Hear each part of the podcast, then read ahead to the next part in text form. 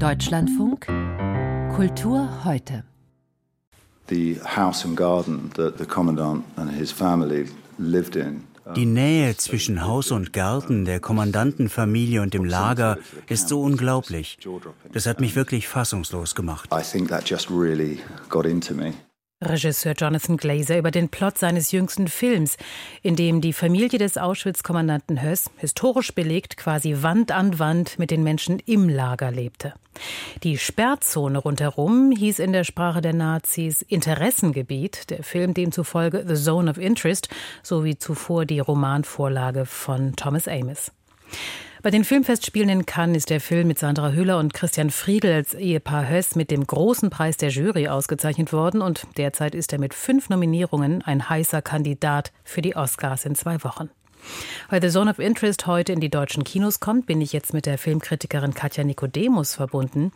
Dieses Leben Wand an Wand heißt das auf der einen Seite Friede, Freude, Eierkuchen und auf der anderen Seite allerschlimmste Verbrechen, Hunger, Schmerzen und Mord? Ja, man muss aber auch sagen, Jonathan Glazers Film zieht uns ja auf ganz kluge Weise in diese eigentlich unvorstellbare Situation, dieses Nebeneinander hinein. Also es wurde ja schon angedeutet, die ersten Bilder des Films, die zeigen ja eine Idylle. Also eine Familie macht Picknick, man badet, genießt die sommerliche Natur.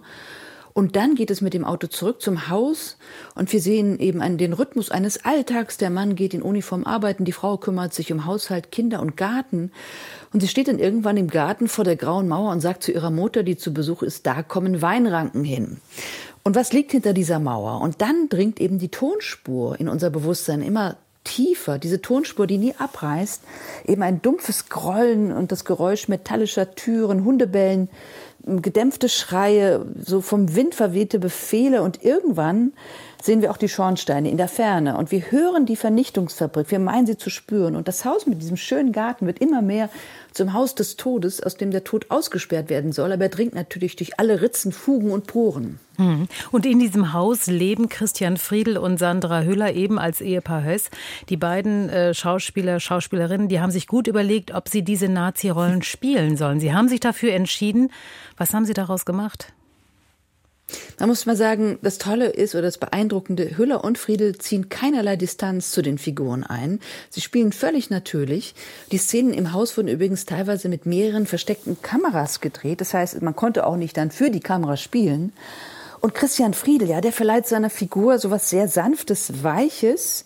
Er streichelt als Höss sein Pferd und sagt, ich liebe dich zu dem Tier. Und Sandra Hüller wiederum hat als Hedwig Höss so eine buschikose Geschäftigkeit man kann sagen, mit den Bediensteten, da macht ihre Figur so ein bisschen auf Grand Dame und ihr Mann nennt sie auch die Königin von Auschwitz. Und eine Szene mit Hüller, die bleibt besonders in Erinnerung, nämlich Hedwig Höss probiert vor dem Spiegel einen luxuriösen Pelzmantel an, den ihr Mann ihr mitgebracht hat. Und wir wissen, woher dieser Mantel stammt. Und sie findet in der Manteltasche einen gebrauchten Lippenstift und probiert ihn aus. Und Hüller verkörpert diese Beiläufigkeit, diese geflissentliche Brutalität in der Verdrängung, in der Abspaltung, so dass einem wirklich das Blut in den Adern gefriert. Mhm. Regisseur Jonathan Glazer hat ja eine ganze Reihe von Interviews gegeben und hat immer wieder die Aktualität des Themas betont. Und er hat gesagt, gesagt, genau deshalb habe er einen modernen Blickwinkel gewählt. Was bedeutet das moderner Blickwinkel? Also modern ist ganz bestimmt die Zugänglichkeit der Figuren an deren Alltag wir ja anknüpfen können. Also sie bewegen sich wirklich nicht in einer kostümierten Vergangenheit. Es wurde zum Beispiel auch darauf geachtet, das finde ich interessant, dass Hedwig Höss Kleider immer einen Tick unperfekt sitzen, so wie das im Leben ist. Und dieser Effekt der Gegenwärtigkeit, der wird auch betont durch eine weißliche Überbelichtung. Diese Figuren leben wirklich in einer ewigen Gegenwart in der Gegenwart von Auschwitz oder von der Verdrängung von Auschwitz, die nie vergeht. Und diese Kälte dieser Lebensform, die ist unvorstellbar, aber zugleich eben auch vorstellbar. Und das ist das Moderne. Mhm. Nun gibt es ja in der Vergangenheit schon eine ganze Reihe von Filmen über den Holocaust, insbesondere über die Vernichtungslager. Also Schindlers Liste fällt einem ein, Nackt unter Wölfen oder auch Das Leben ist schön. Reiht sich The Zone of Interest da irgendwo ein oder schlägt dieser Film womöglich ein ganz neues filmgeschichtliches Kapitel auf?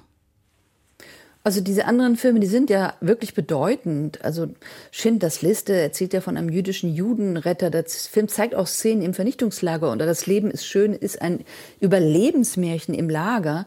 Und so bedeutend diese Filme sind, ich habe das Gefühl, dass The Zone of Interest von seinem radikal reduzierten Ansatz her nochmal anders epochal ist. Vielleicht so wie die epochalen Dokumentarfilme über den Holocaust, also Shoah von Claude Lanzmann oder Nacht und Nebel von Alain René. Denn man kann es nicht anders sagen. The Zone of Interest zeigt als Spielfilm den Holocaust so, wie man ihn noch nie gesehen hat. Und man muss eigentlich sagen, so wie man ihn noch nie nicht gesehen hat. Hm, The Zone of Interest heißt der Film. Katja Nikodemus über diesen neuen Film von Jonathan Glazer. Heute kommt er in die deutschen Kinos.